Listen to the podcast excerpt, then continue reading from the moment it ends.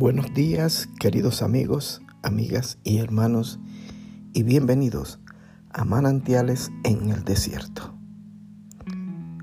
Una vez más, David reunió los 30 batallones de soldados escogidos de Israel y con todo su ejército partió hacia Balá de Judá para trasladar de allí el arca de Dios, sobre la que se invoca su nombre el nombre del Señor Todopoderoso que reina entre los querubines.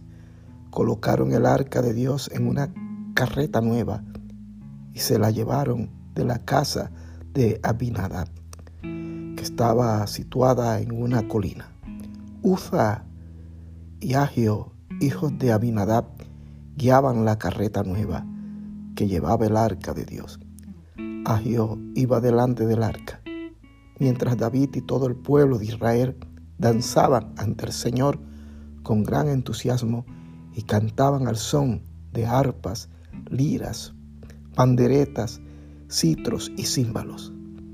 Al llegar a la parcela de Nacón, los bueyes tropezaron, pero Uza extendió las manos, sostuvo el arca de Dios.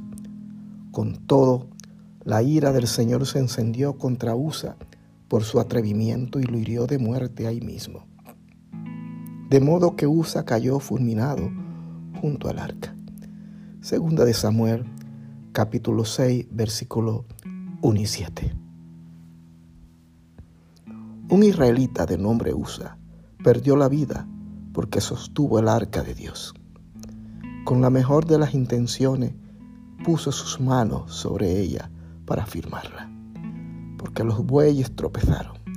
Sin embargo, con esa acción sobrepasó los límites, tocando la obra del Señor y Dios lo hirió de muerte allí mismo. Segunda de Samuel capítulo 6, versículo 7. A menudo, vivir una vida de fe requiere de nosotros que no toquemos algunas cosas.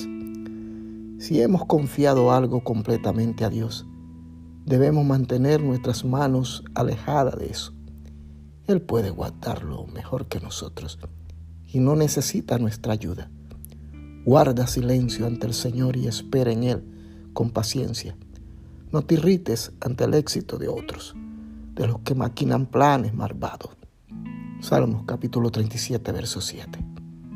A veces pareciera que todo en nuestras vidas nos sale mal pero Dios conoce nuestra circunstancia mejor que nosotros mismos. Y Él va a actuar en el momento perfecto si confiamos completamente en Él. A menudo, no hay nada más piadoso que la inactividad por nuestra parte, o nada más perjudicial que trabajar sin descanso, porque Dios ha prometido hacer su voluntad soberana. A. Beth Simpson. Fuimos manantiales en el desierto.